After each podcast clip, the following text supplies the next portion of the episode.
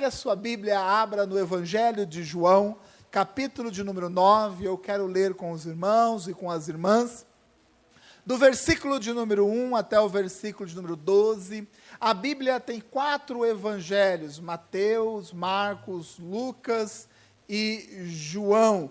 Todos falam a respeito de, de Jesus, representa e fala a respeito da vida de Jesus, a biografia de Jesus embora eles falem da mesma coisa, têm as suas diferenças, não são iguais, são semelhantes. Tem coisa que um autor ele, ele registrou no seu evangelho, tem coisas que outro a, a, a, autor preferiu não colocar, colocou outras coisas, e tudo isso direcionado pelo Espírito Santo de Deus.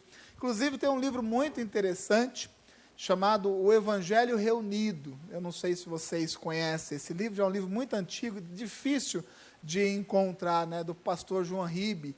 O que ele fez? Ele pegou os quatro evangelhos e reuniu num único evangelho. É muito interessante. Então você vai lendo né, é, esse livro, essa junção de todos os evangelhos, você vai conseguindo né, ver o que um autor coloca e o que o outro não coloca. E é muito interessante para quem gosta de estudar a palavra de Deus, como eu sei que você gosta.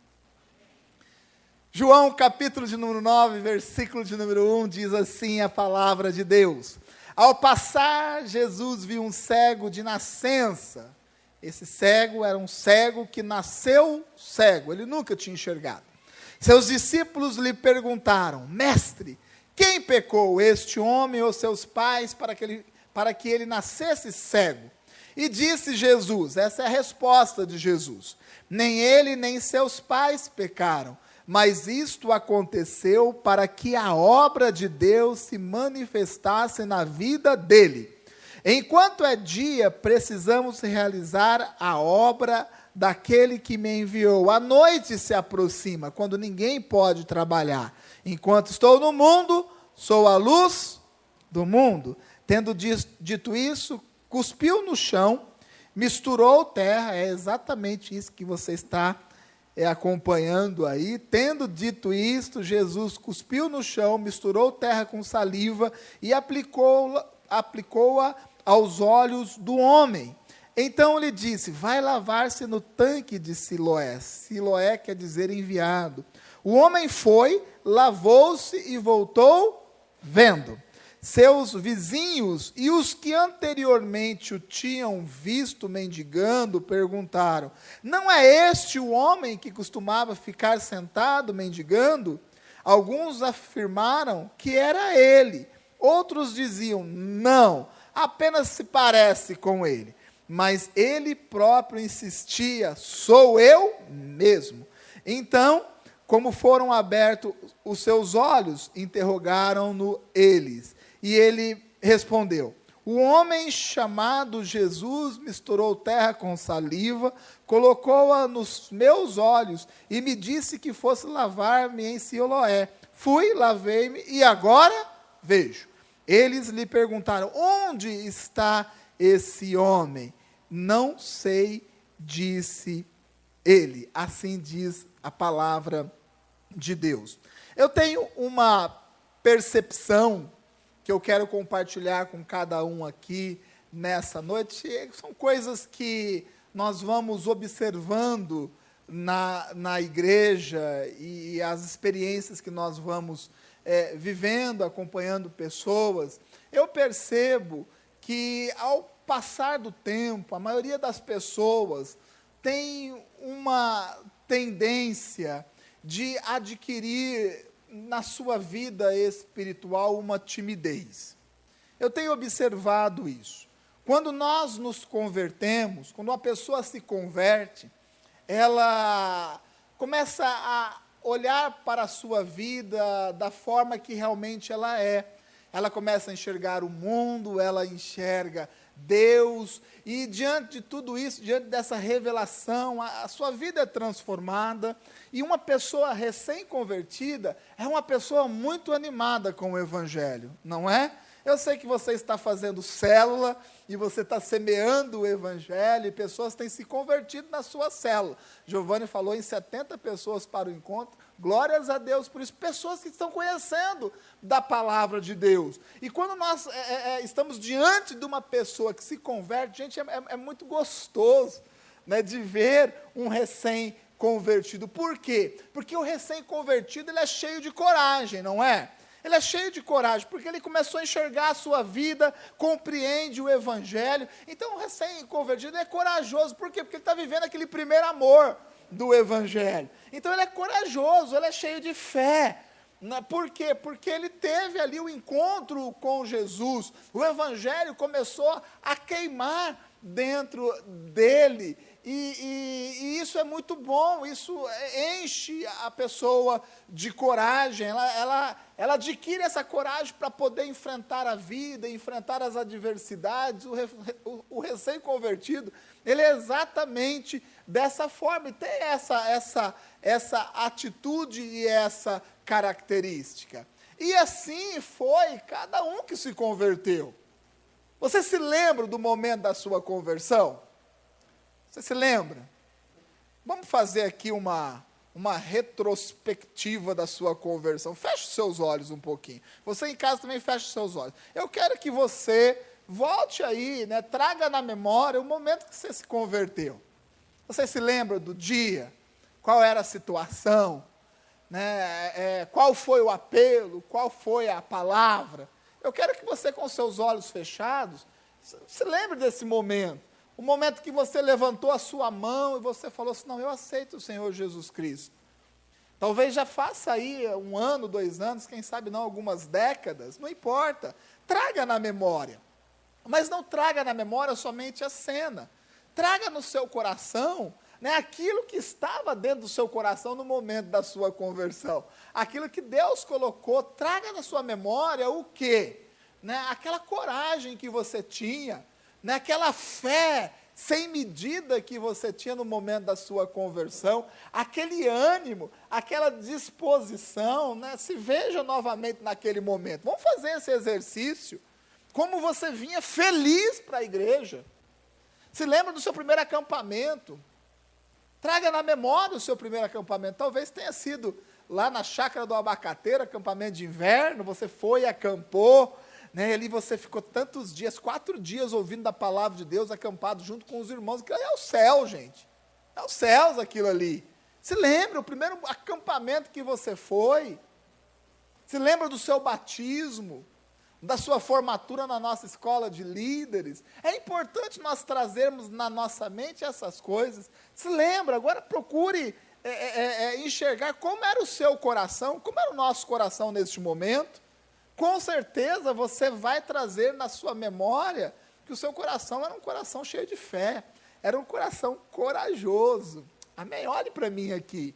Assim foi a nossa conversão, a nossa experiência de, da nossa conversão.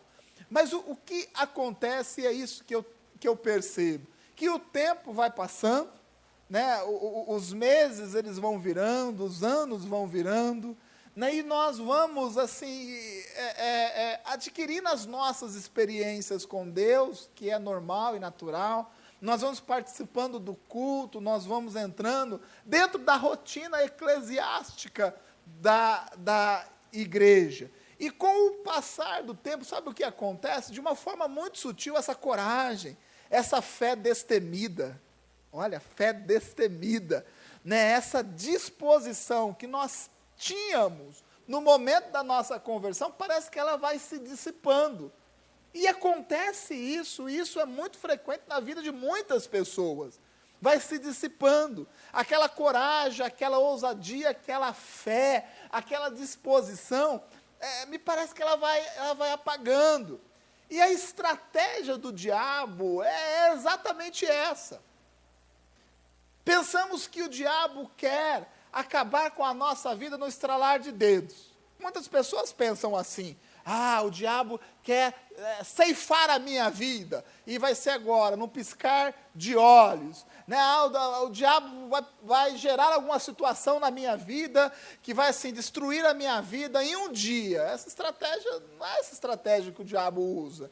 O diabo, na verdade, ele vai trabalhando a médio e longo prazo. O diabo trabalha na vida das pessoas a médio e longo prazo.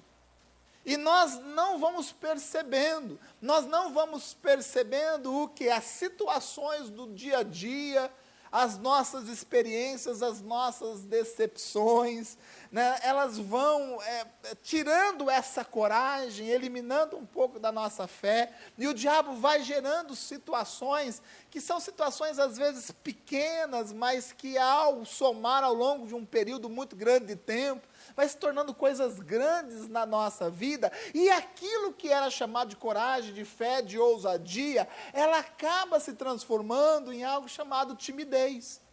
Muitos crentes estão tímidos no Evangelho.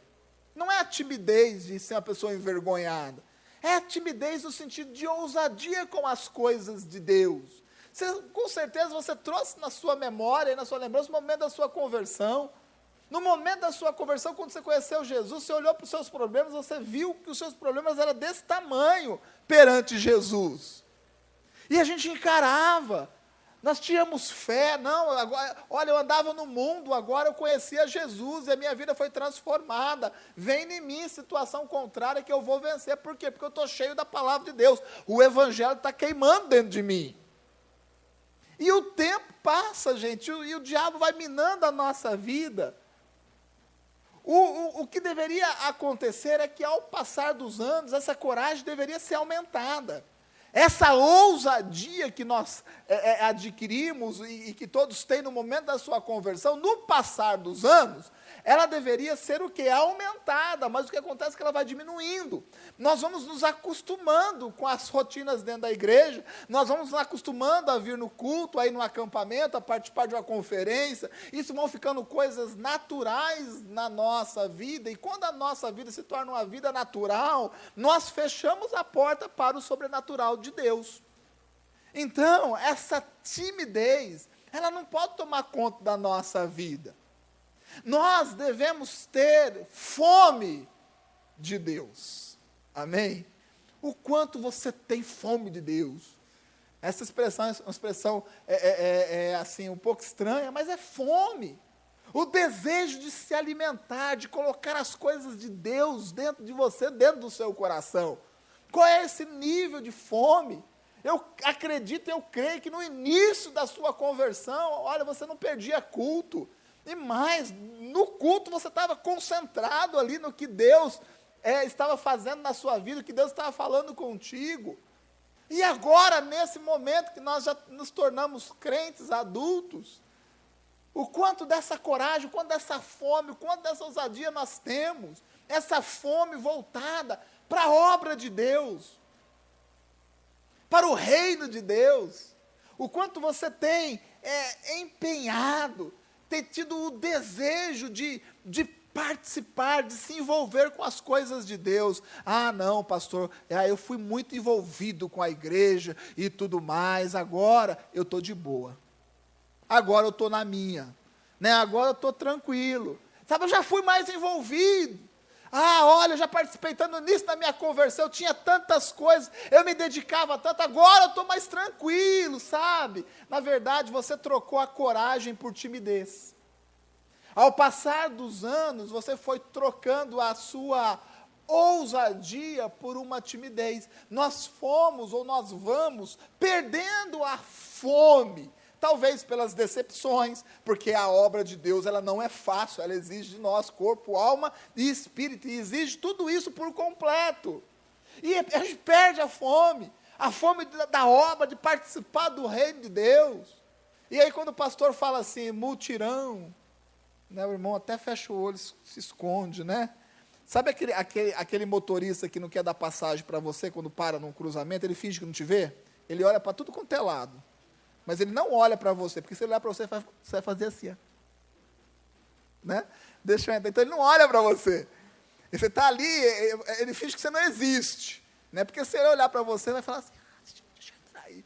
Né? Então ele não olha. Então acontece também no mutirão. Quando a gente convoca uma pessoa da igreja para o mutirão, a pessoa olha para tudo, né? mas não olha para a cara. Se olhar para os olhos do pastor, o pastor já aponta o dedo e fala, é você. Né? Então a gente fica assim, né? nós ficamos assim, olhando para um lado, olhando para o outro, como se não fosse com a gente. Mas no início da conversão, não, a gente quer estar junto.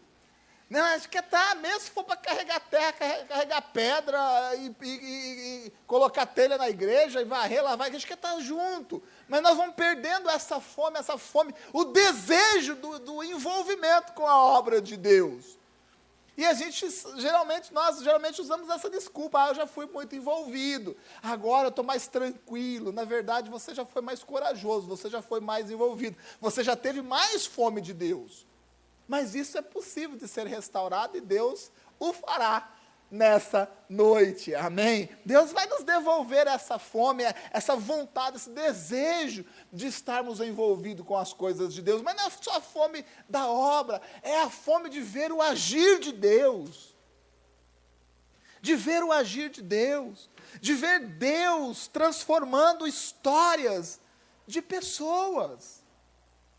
Gente, eu amo ouvir história. Assim, eu sou uma pessoa que, para ter a minha atenção é, é um pouco difícil. É um pouco difícil. A minha esposa está aqui, ela que, que diga. Né? Quando eu estou ainda, se eu estiver fazendo alguma coisa ainda, a minha cabeça ela é assim, é uma única coisa. Mas você quer prender a minha atenção, você chega para mim e fala assim, Du, eu quero te contar uma história.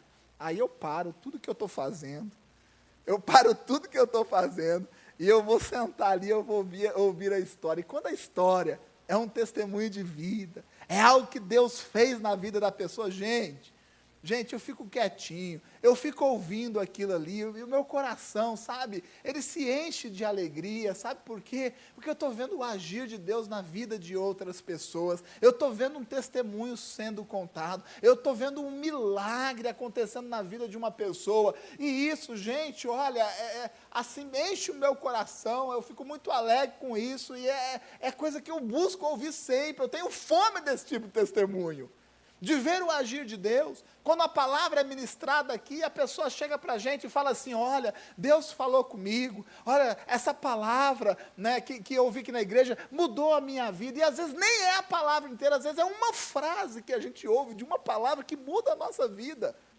Olha que coisa interessante. Então, esse tipo de testemunho, essas coisas, gente, eu tenho fome por isso de ver o mover e o agir de Deus, não somente na minha vida, na minha vida, através da minha vida. E eu também gosto muito de ver né, Deus agindo na sua vida e através da sua vida. Isso é fome das coisas de Deus.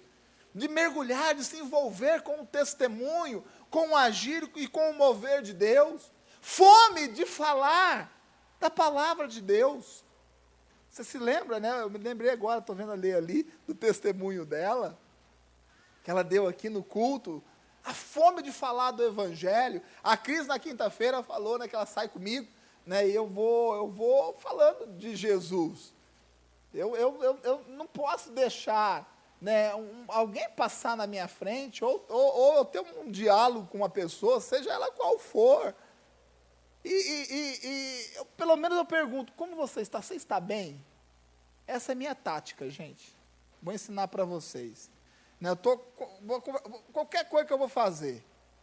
Né, eu vou comprar uma coisa no, no, no, no caixa do supermercado. Ou eu pergunto se você está bem. Está tudo bem contigo?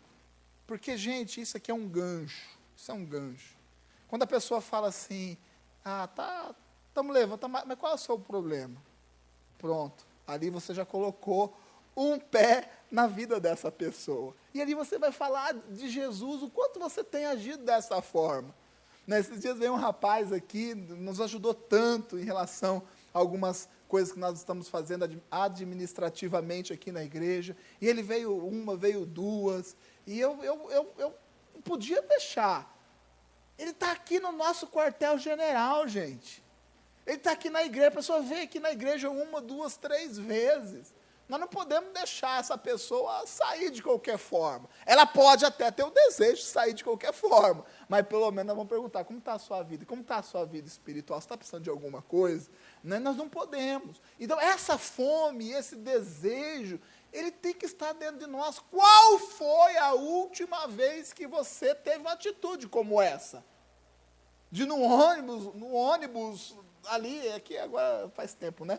Mas é, ali falar de Jesus, de falar de Jesus para a pessoa que está ali no seu trabalho e trabalha junto contigo, lado a lado, do, para os seus vizinhos, de falar para Jesus para uma pessoa que você encontra é, no seu dia a dia, uma pessoa que às vezes te serve, ou até um, um cafezinho na padaria. Nós vamos perdendo esse tipo de coisa. Né? E aquilo que era coragem, aquilo que era ousadia, e até mesmo fé, vai se transformando em algo chamado timidez, e nós vamos ficando tímidos no Evangelho. Vamos ficando cada vez mais religiosos com o Evangelho. E nós precisamos ter essa fome. E eu quero dizer para você algo. Creia, Deus pode fazer. Amém? Creia, Deus pode fazer. O fato também é que essas coisas acontecem porque as, nós vamos acumulando essas lutas e essas dificuldades. E vamos vivendo o Evangelho, vamos procurando compreender, aplicar na nossa vida, mas tem certas situações que parece que vão aumentando, e de, de fato aumenta mesmo.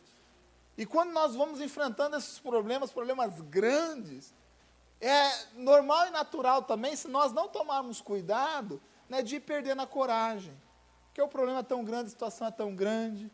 Eu quero dizer para você, independente do que você está vivendo, independente do seu nível de coragem, seu nível de fé, o seu nível de ousadia, Deus tem algo preparado para você nessa noite. Amém? Creia, Deus pode fazer. Tão somente creia. O Deus que opera milagres, operou milagres há dois mil anos atrás, é o mesmo Deus que opera milagres no dia de hoje, nessa presente data, e opera milagres na sua vida nessa noite. É o mesmo, é o mesmo Deus. O texto que nós lemos é, fala a respeito disso. Jesus, ele fez muitos milagres. Muitos milagres registrados nos evangelhos. Porém, Jesus fez muitos outros milagres que nem registrado no Evangelho está. Né? O apóstolo João, no, seu, no, último, no último capítulo do seu Evangelho, ele diz assim: Jesus fez tantas coisas, tantas coisas, que se fosse registrado em livros, os livros não caberiam na face da terra. Né? Então, Jesus fez muitos milagres, mas tem alguns né, que foi inspirado por Deus é, é, nesses escritores para que eles deixassem registrados. E eu escolhi aqui, dentro de tantos milagres registrados, eu escolhi esse milagre. Porque esse milagre, ele, ele vai nos ajudar muito a voltarmos a crer, a voltarmos a ter coragem, a voltarmos a ter ousadia. Deus quer derramar sobre a sua vida exatamente isso: de coragem, de ousadia e de fé. Amém? E nós vamos compreender um pouco, analisando esse milagre de Jesus. A primeira coisa que eu quero falar a respeito é, desse texto é uma afirmação: Deus faz milagres. Amém? Deus faz milagres. Ah, Du, mas eu sei que Deus faz milagres. Eu sei, eu sei, Deus já fez milagre na minha vida. Ah, eu sei, porque Deus já, já fez milagre na vida daquela pessoa. Eu sei que Deus faz milagres, eu tenho essa compreensão.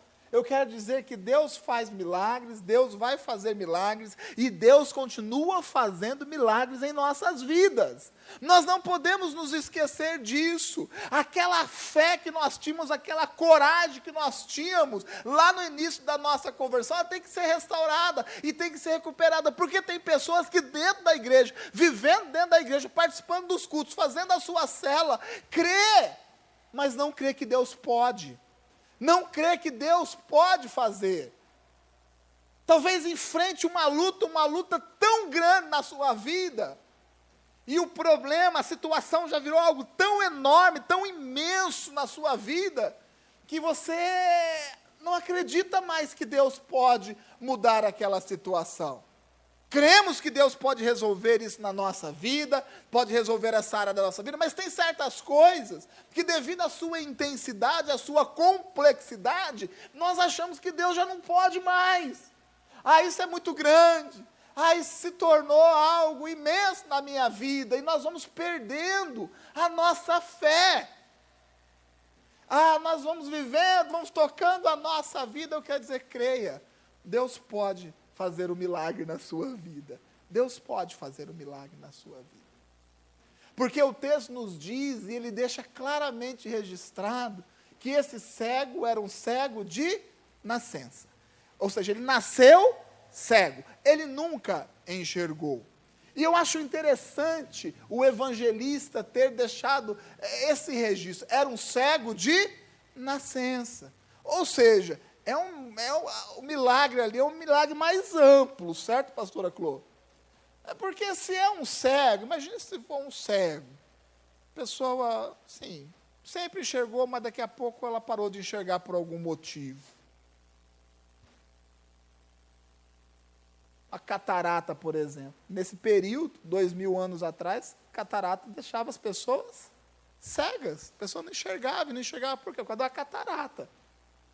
Catarata é uma, é, é, é, é uma, uma doença relativamente simples de ser tratada. Você faz uma cirurgia, e a Andiara diz, faz a cirurgia e sai no mesmo, no mesmo dia. No mesmo dia, pronto, está curado.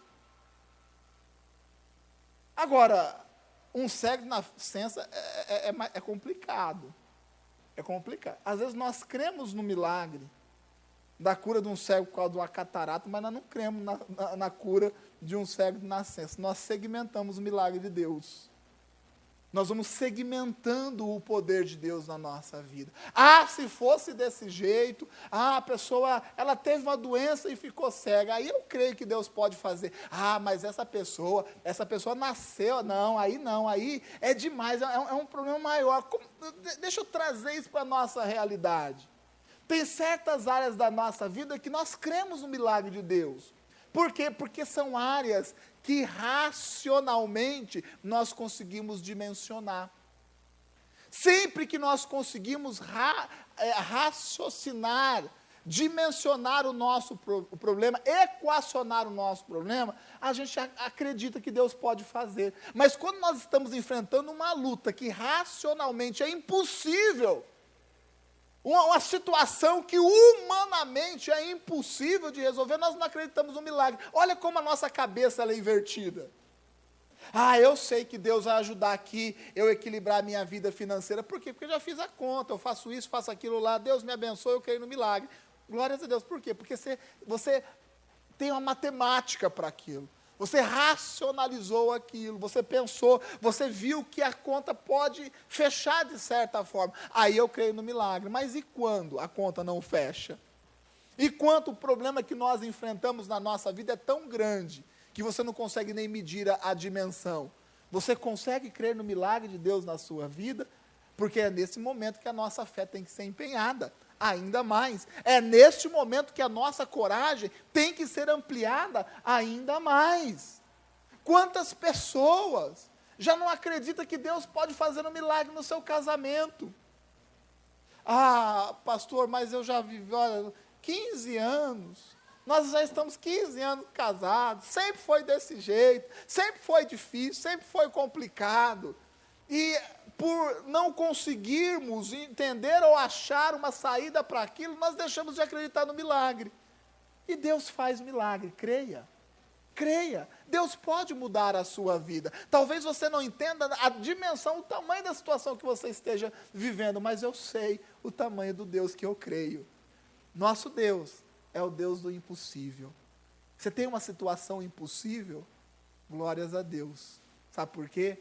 Porque somente Ele pode fazer um milagre na sua vida. Creia, Deus pode. Deus pode fazer um milagre na sua vida financeira. Tem pessoas, gente, que eu não sei como consegue dever tanto. Eu, eu não sei, eu não sei como o mercado dá crédito para uma pessoa dever tanto.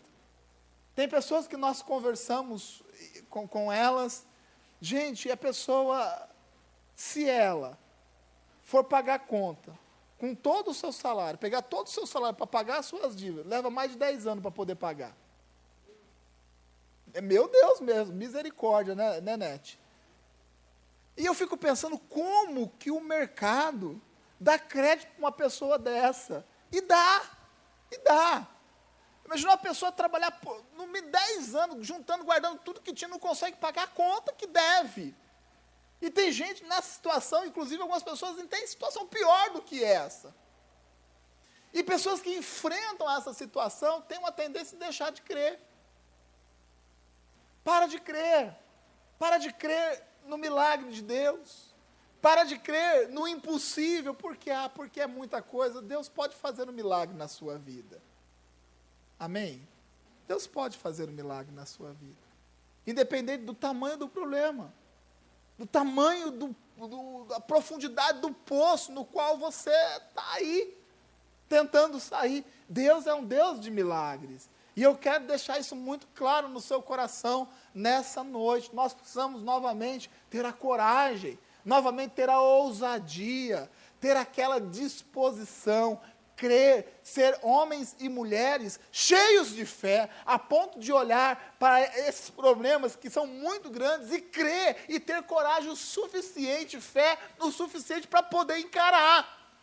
E não ficarmos aquém, apáticos, tímidos diante dessa situação. Ah, pastor, mas essa dívida é, é, é, é, foi, foi problema meu mesmo. Lógico. Não foi Deus que fez a dívida para você. Né? Não vai ver Deus andando de carro novo aí, não, com 78 parcelas para pagar. Foi você mesmo. Agora, Deus pode fazer, pode fazer um milagre na sua vida. Agora, veja bem, Deus é um Deus de milagres. E eu creio nisso. O maior milagre que Deus pode fazer na nossa vida é renovar a nossa mente, é renovar o nosso coração, é depositar dentro de nós essa coragem, essa fé e essa ousadia que é tão necessária. Por isso, o evangelista diz: era um cego de nascença.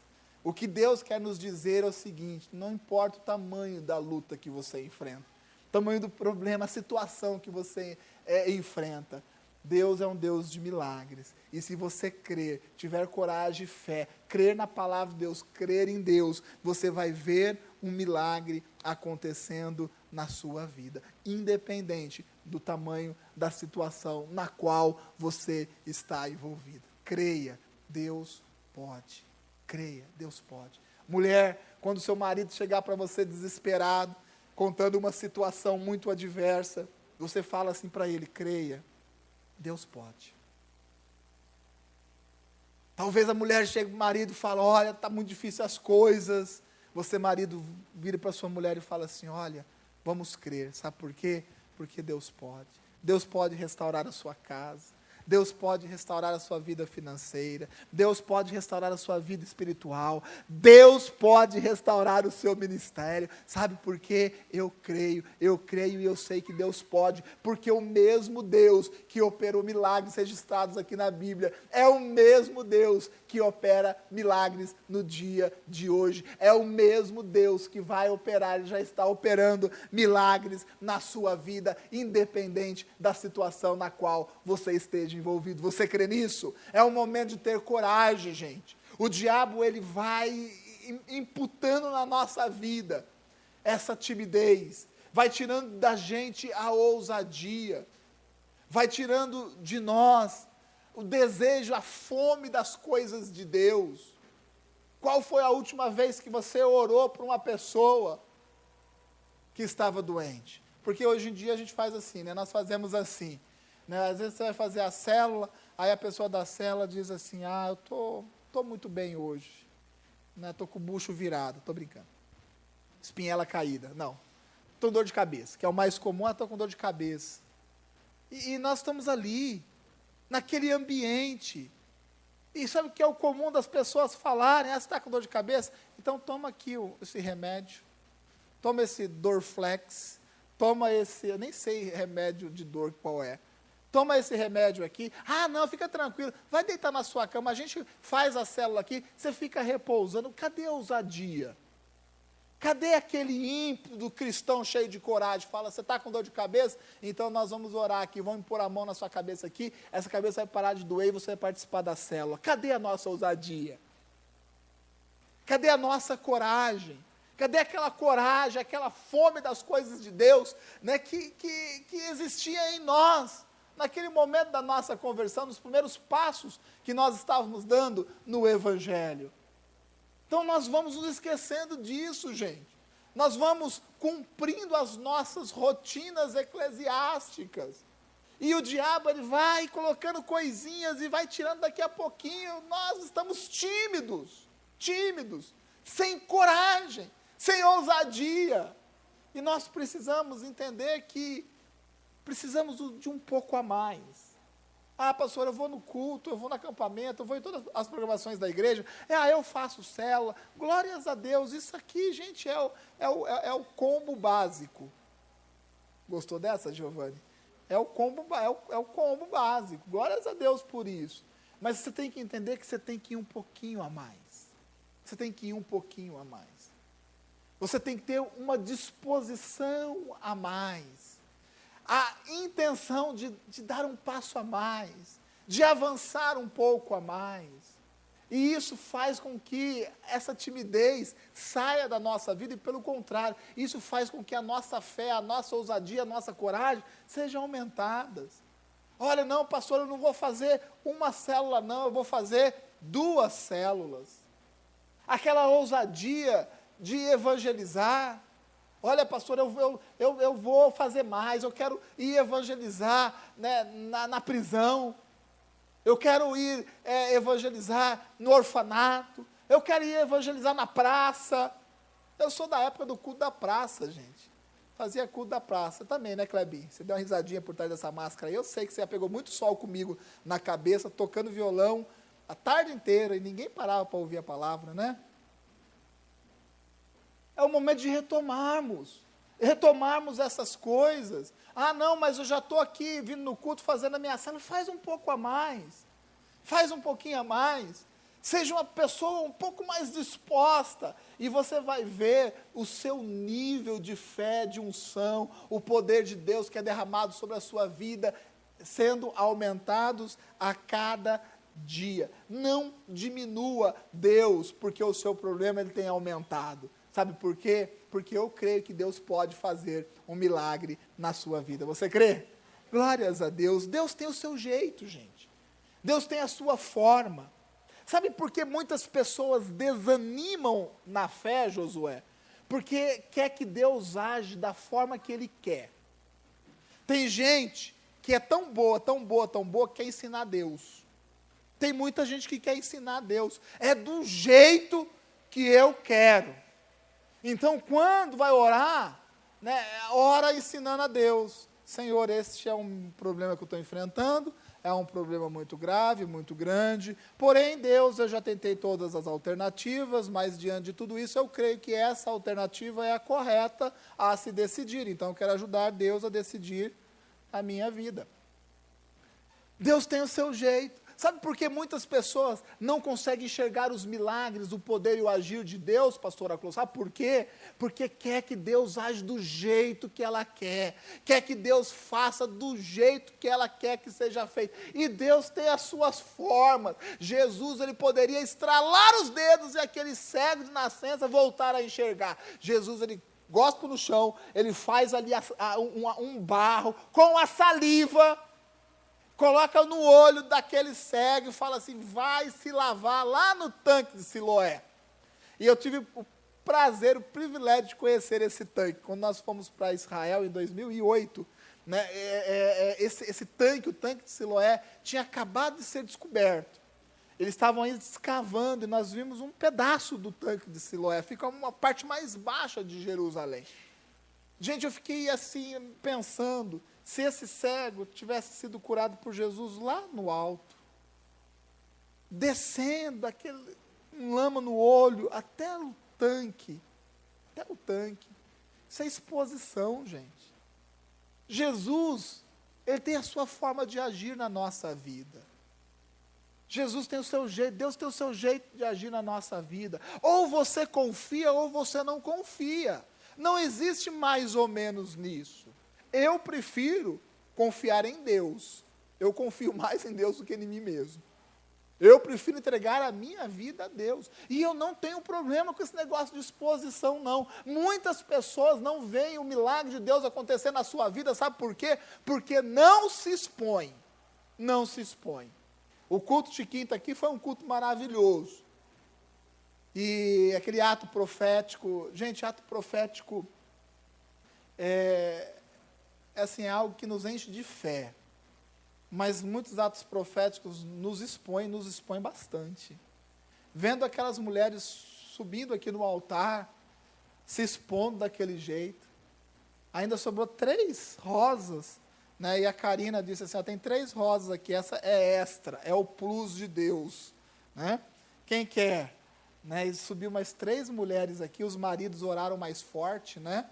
Falou, ei meu Deus, é mais água no feijão, né? Vou ter que colocar mais, mas subiram se, a exposição, sabe o que nós queremos? Nós queremos que Deus faça um milagre na nossa vida, mas nós não queremos nos expor. Nós queremos que Deus faça um milagre quietinho. Às vezes a gente está arrebentado financeiramente, fez burrada, burrice. Aí a gente ora a Deus: Deus, eu estou devendo muito, é muito dinheiro. Você sabe, né, Deus? Faz um milagre aqui na minha vida. Faz quietinho. Eu não quero ir lá falar com o pastor, não. O pastor vai perguntar se eu estou dando dízimo. Aí foi quietinho. Fala quietinho.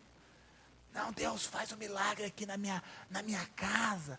Olha aqui, o pau está comendo solto entre eu e a minha mulher. Olha, mas eu tenho um ministério lá na igreja. Faz um milagre baixinho. Não, fala, não, deixa o meu líder saber, não. Não deixa o meu líder saber. Sabe por quê? Porque eu vou ser exposto. E aí a gente coloca o joelho e fala, Deus, você até ora baixinho. Até ora baixinho. Ah, Deus, aquele pecado. Estou voltando a cair naquele pecado, Deus. Olha, me ajuda.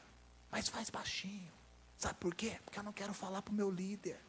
Que o meu líder vai pensar de mim. Nós queremos que Deus faça um milagre na nossa vida, mas nós não queremos nos expor. Nós não queremos nos expor.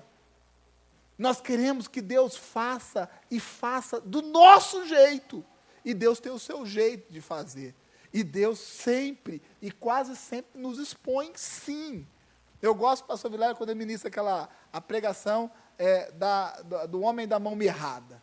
Né? São clássicas, né? Filho pródigo, mulher samaritana e o homem da mão mirrada. Não esqueço.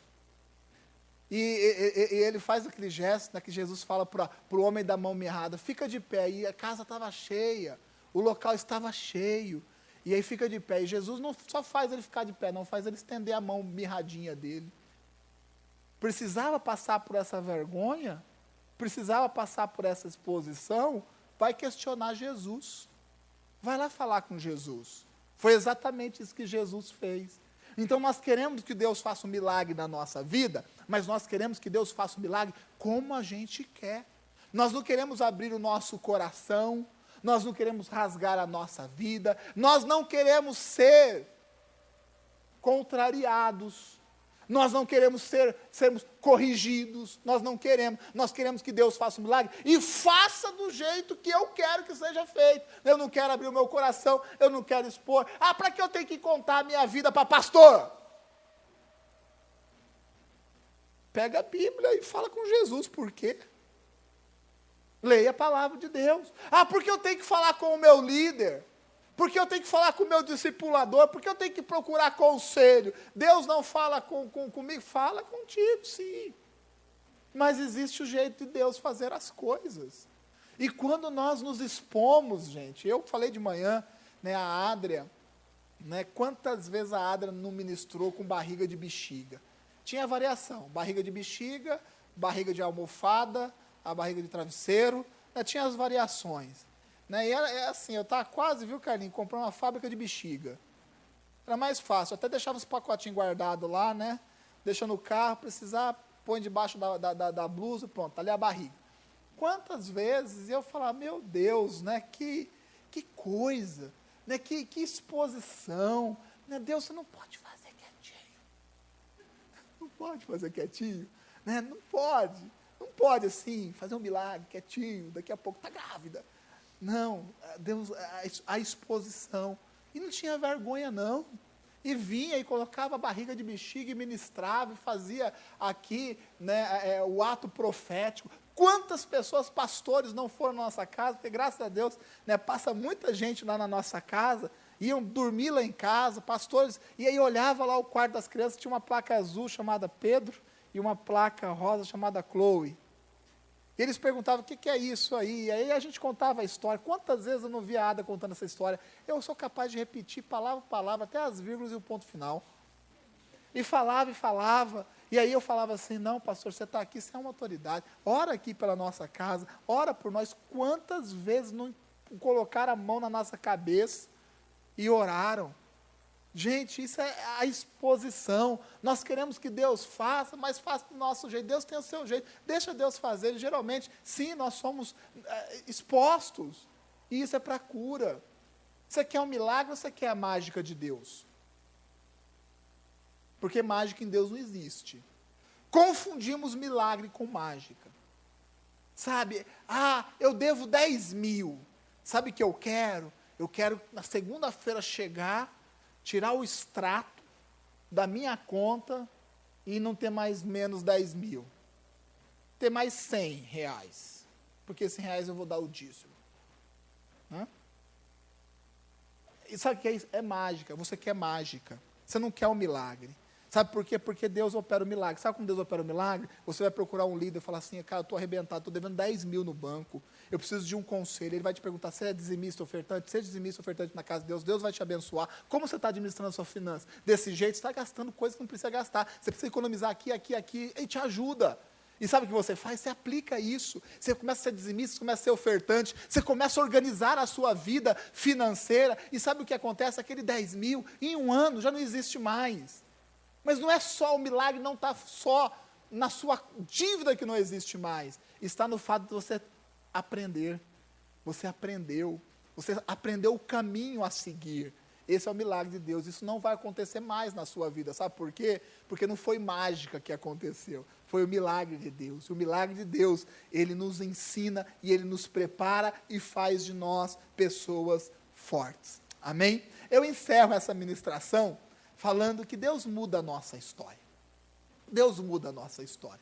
E eu escolhi esse milagre de propósito, porque esse milagre fala a respeito de uma pessoa que não somente foi curada, uma pessoa que foi curada, mas teve a sua história transformada e mudada.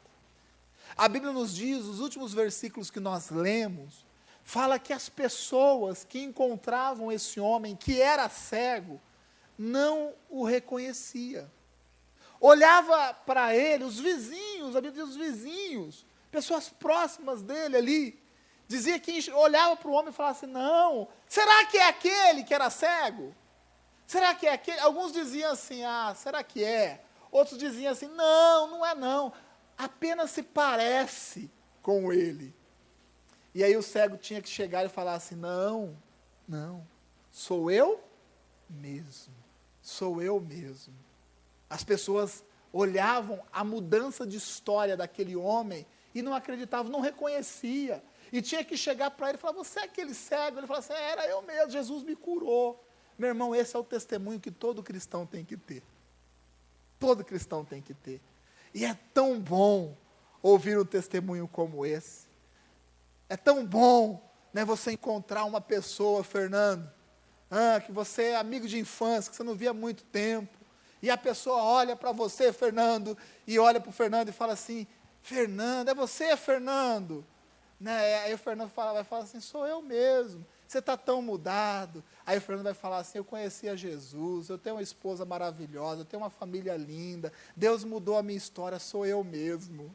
Olha que testemunho para poder contar. Imaginou, Rafa? Hã? Você encontra aquela pessoa que há muito tempo você não encontrava. E aí, Rafa, como tá? Olha, me converti, né? Olha, estou casado lá com uma morena bonita, Juliana, bênção de Deus. Olha lá, até deu um engate na mulher agora. Segura a onda aí, rapaz. Estou casado. Olha, estou na igreja. E a pessoa vai falar assim para o Rafa, Rafa, eu nem te reconheci. E você vai falar, pois é, sou eu mesmo. Talvez você tenha sido conhecido no mundo como um enganador, um ladrão, uma pessoa que passa, que passa as, passava as pessoas para trás. As pessoas vão te encontrar na rua e vai falar assim, é você mesmo. Você vai falar assim, sou eu mesmo, sabe? Eu era daquele jeito, mas Jesus mudou a minha vida. Eu creio. Eu creio nesse tipo de testemunho. E nós precisamos ter esse testemunho. Cada vez que nós mergulhamos nesse evangelho, mais irreconhecíveis nós somos para o mundo. E é tão bom ouvir isso. Ah, você não é, você é aquela, é, eu sou aquela pessoa, mas você está tão mudado, eu estou mudado, sabe por quê? Porque eu conhecia Jesus. Jesus fez um milagre na minha vida. Quanto tempo nós não escutamos um testemunho como esse? Qual foi a última vez que uma pessoa olhou para você e falou assim: Você está mudado, você tem, tem, tem, tem algo novo na sua vida, tem algo muito bom na sua vida. E você vai falar, ou você falou assim: Não, realmente tem mesmo. Sabe por quê? Porque eu conhecia Jesus e Jesus fez um milagre na minha vida. Creia, Deus pode fazer um milagre na sua vida. De transformar situações adversas em grandes testemunhos. Sabe quem faz isso? Jesus. Jesus faz isso. Aquelas pessoas perguntavam para o cego: e aonde está esse Jesus? E o cego falou assim: eu não sei. Né, deve estar por aí, eu não sei. Mas eu quero dizer que eu sei onde Jesus está. Jesus está aqui nessa noite. Jesus está aqui nessa noite. Creia, creia.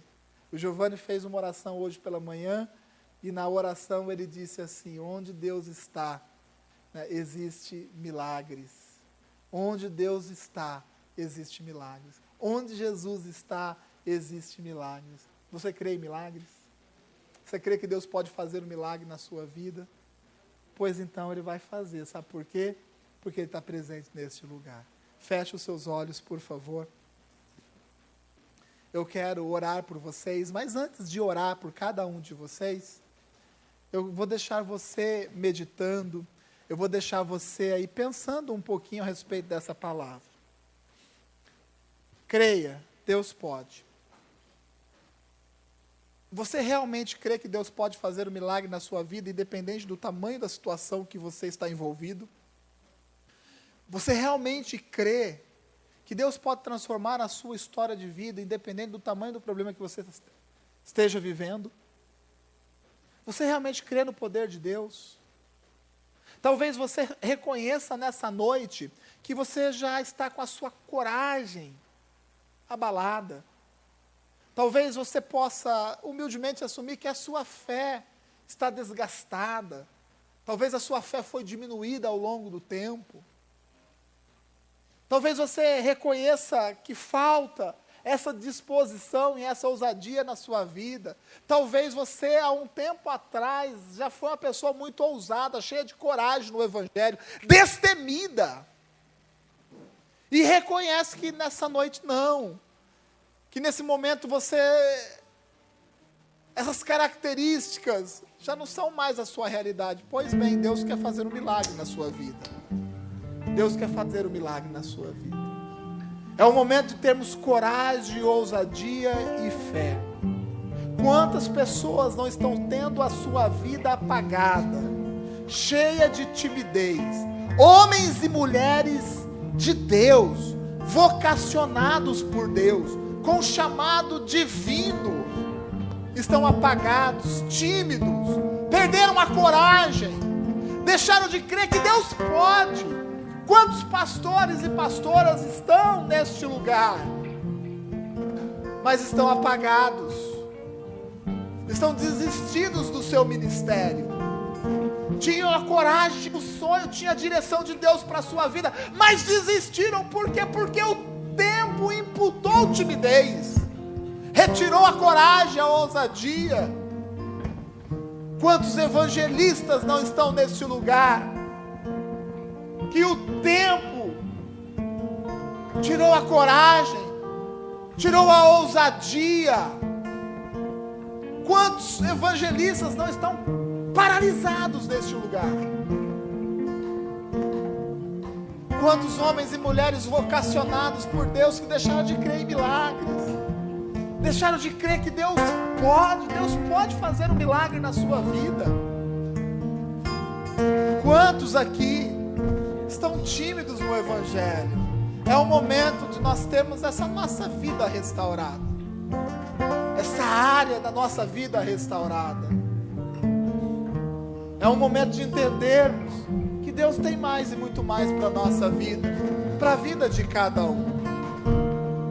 Quantos maridos estão desistidos, ficaram tímidos, quantas esposas, devido a situações complicadas, não estão tímidas, já não consegue mais orar, não consegue mais interceder pela sua casa, por quê? Porque a timidez tomou conta, o tempo passou, o problema persistiu. E o diabo foi minando mente, coração, alma e espírito.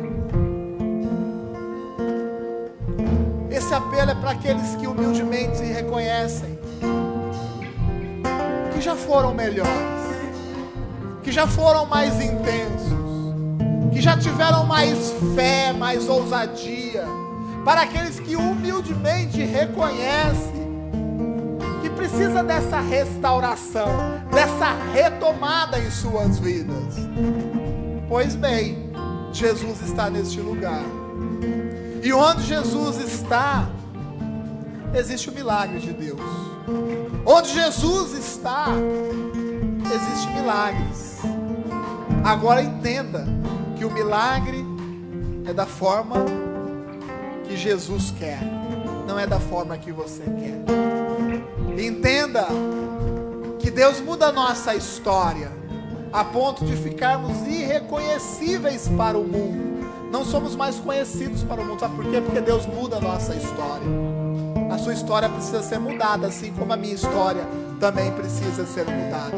Nós vamos ministrar essa canção e eu quero que você ore aí no seu lugar. Eu creio que o Espírito Santo de Deus, ele vai ele vai tocar a sua vida e vai te alertar a respeito dessa palavra daquilo que faz sentido na sua mente, no seu coração.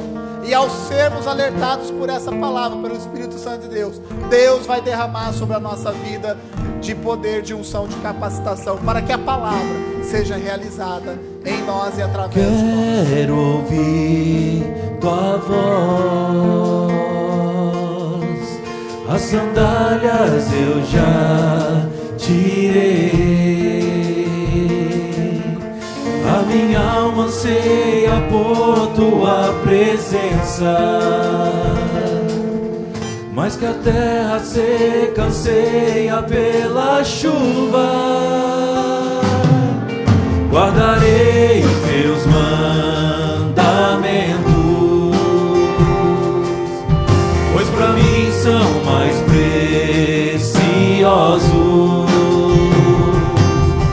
do que ouro, prata ou qualquer riqueza. Pois as bênçãos virão e me alcançarão.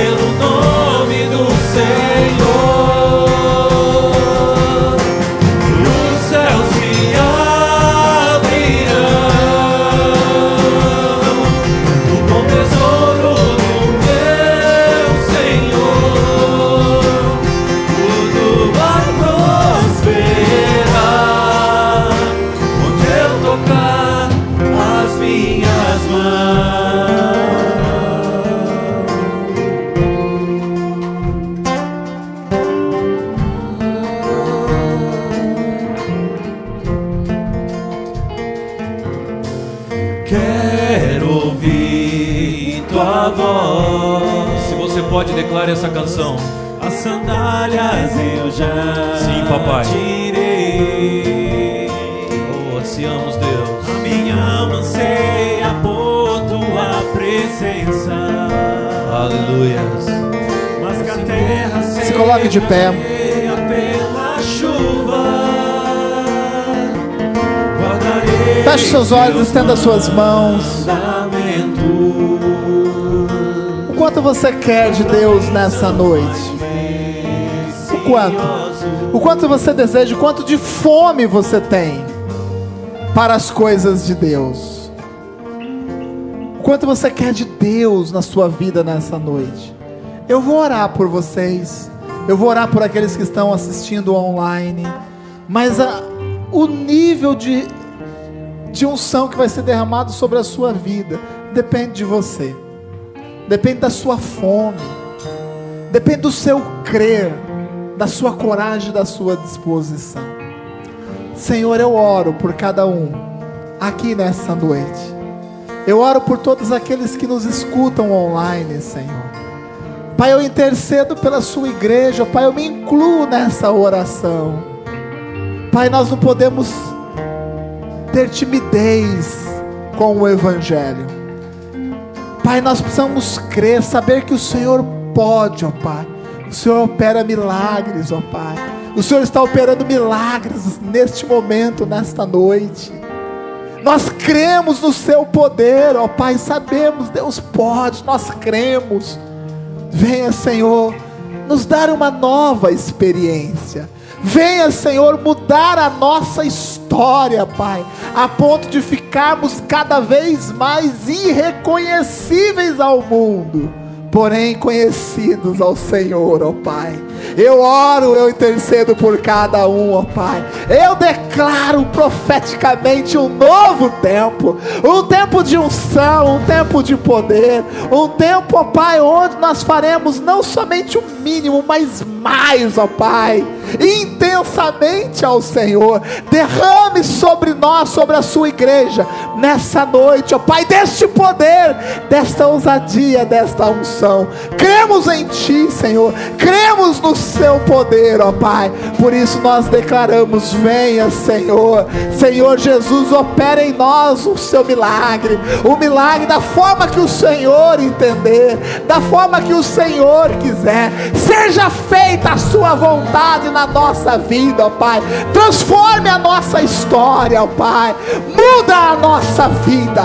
Nós cremos, ó Pai, no Seu poder. Cremos em Jesus que opera no nosso meio nessa noite. Declare mais uma vez esta canção. Bendito,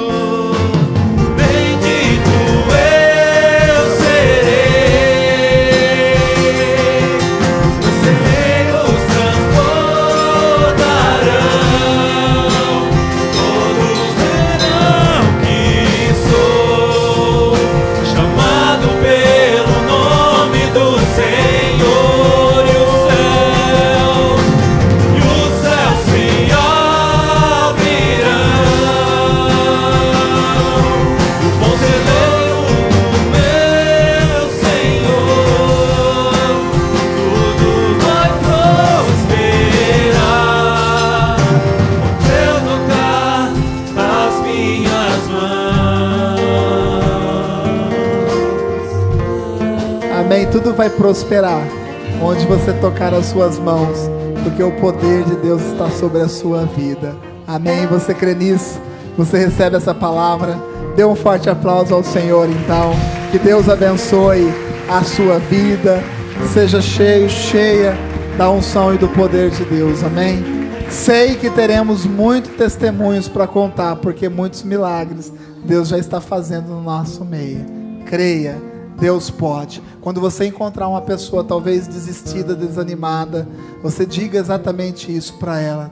Creia. Sabe por quê? Porque Deus pode mudar essa situação. Creia, Deus pode mudar a situação das nossas vidas. Amém? Que Deus te abençoe. Quinta-feira nós teremos o culto de macrofesta aqui. Então vem aí com a cor respectiva da sua macro. Tem sido o culto de macro tem sido um culto, gente, renovado e restaurado, certo, Gigi? Não, um culto tão alegre, uma palavra tão direta, e temos tido aí pessoas. Ah, gente, o culto de macro é um culto específico para a gente poder trazer, né? O que? Convidados. né, trazer pessoas aqui da nossa célula que talvez você não conseguiria trazer é, é no culto normal. Então o culto de macro serve exatamente para isso, tá bom? Então convide pessoas, né, organize a sua célula para que você e a sua célula esteja aqui na próxima quinta-feira. Amém?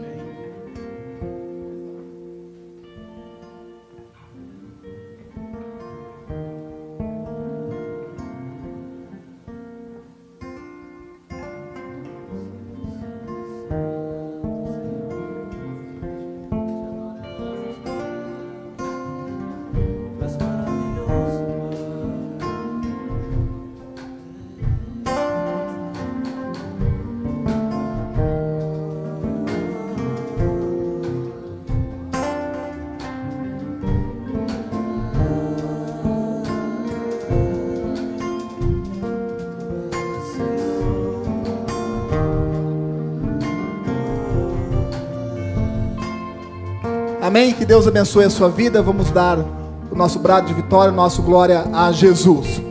Um, dois, três. Glória a Jesus. Que Deus te abençoe.